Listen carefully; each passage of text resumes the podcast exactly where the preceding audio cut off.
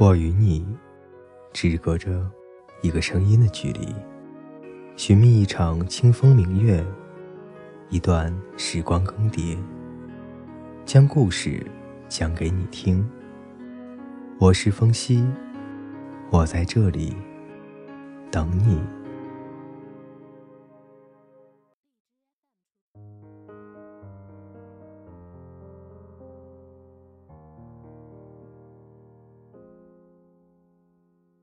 各位听众朋友，大家好。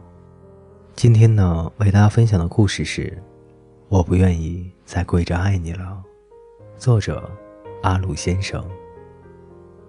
小时候喜欢玩玩具，有很多脏的、旧了、玩腻了的，就把它们丢在一旁。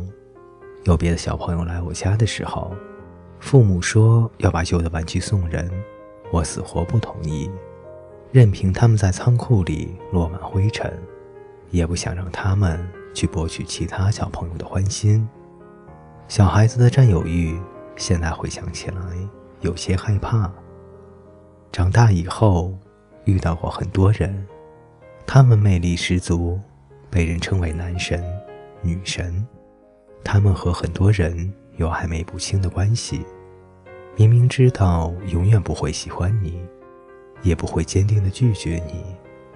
他们享受着花团锦簇、备胎无数的幸福感，即使不爱你，也不希望你去爱别人。可是人终究不是玩具，人有自尊，人懂得伤心。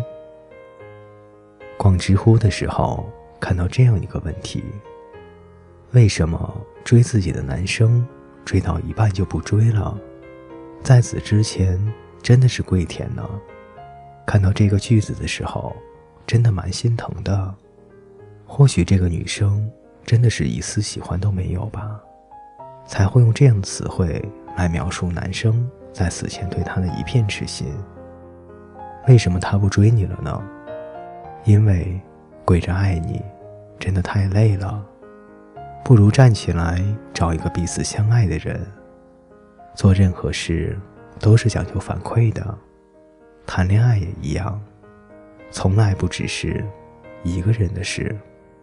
都是成年人了，谁都应该有一点骨气。给你发一次消息，你没有回复；给你发两次消息，你没有回复；给你发三次消息，你还是没有回复，那我就不发了。跟你表白一次。你让我滚蛋，跟你表白两次，你让我滚蛋，跟你表白三次，你还是让我滚蛋，那我就不表白了。追你一个月，你没有任何反应；追你两个月，你还是没有任何反应；追你三个月，你还是没有任何反应，那我就不追了啊！天下的男男女女那么多。没有必要傻了吧唧的一直追你，一个人再痴情，也不是傻逼。喜欢你是真的，要脸也是真的。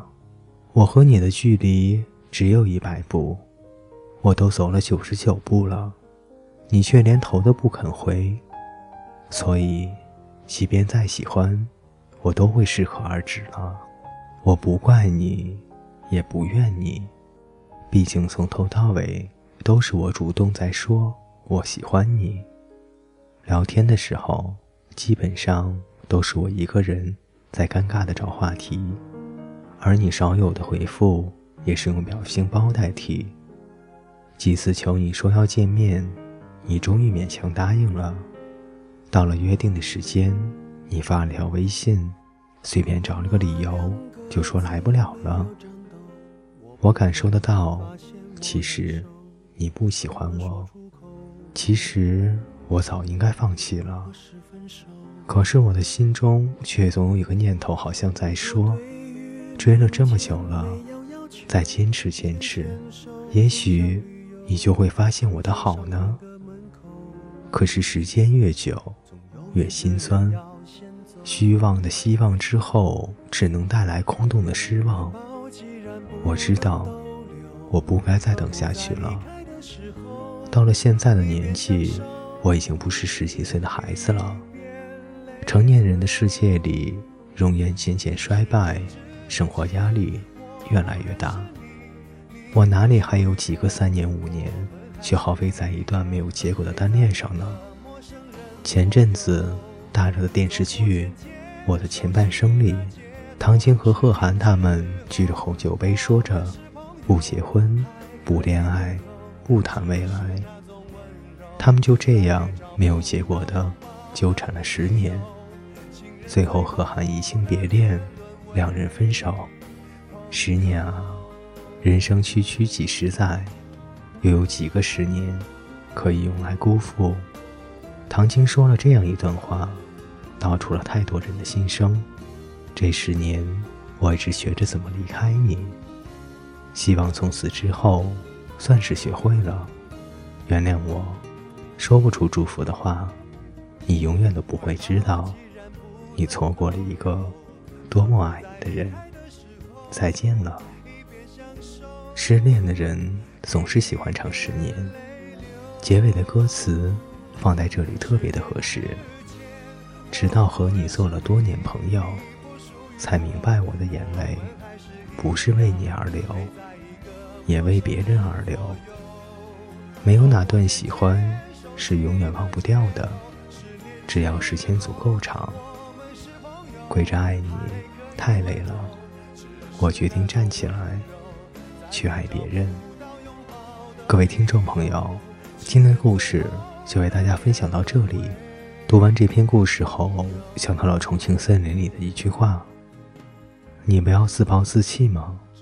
他虽然不在了，你还得见人呢。”各位听众朋友，我们下期再见。也为别人而流。